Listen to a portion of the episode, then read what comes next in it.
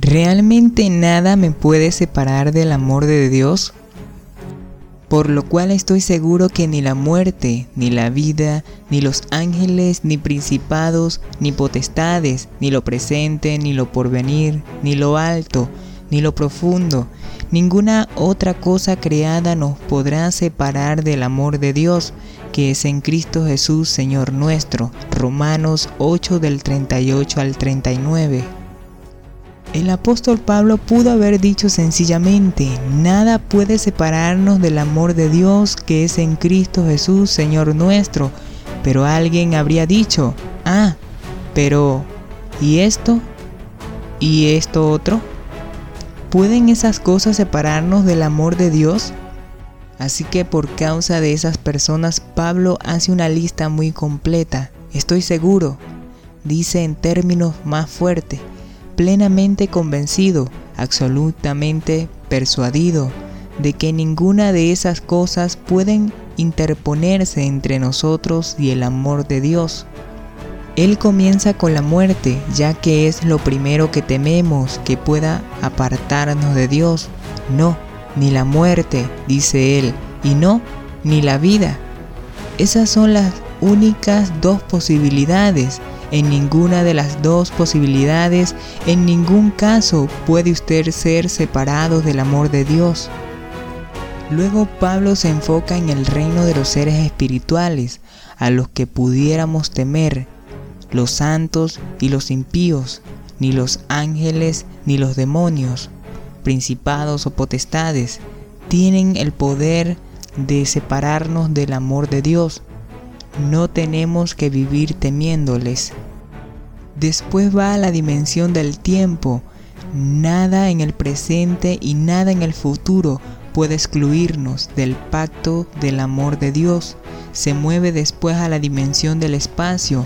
No hay nada en el punto más alto del universo y nada en el punto más bajo que pueda interferir entre usted y el amor de Dios.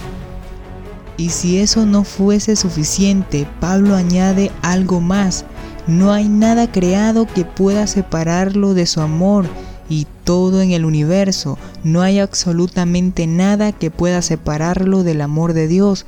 Eso lo incluye a usted, ya que usted es un ser creado. No hay nada que pueda ser que lo separe del amor de Dios. Ningún poder demoníaco ni angelical puede hacerlo. No importa si es algo presente o algo futuro lo que usted le preocupa. No importa si es algo real o imaginario. No hay nada que exista que pueda cambiar su eterna relación con Dios si está en Jesucristo. Algunos pudieran decir que este versículo es un aliento maravilloso. Otros, sin embargo, dirán que sencillamente anima a las personas a salir a pecar Creo que es precisamente todo lo contrario. El conocimiento del amor misericordioso de Dios en Cristo nos atrae a Él y nos transforma. Produce adoración y obediencia, no rebelión. El Espíritu Santo obra en nosotros como creyentes para transformarnos a la imagen de Jesucristo. Usted puede saber que esta promesa es verdadera.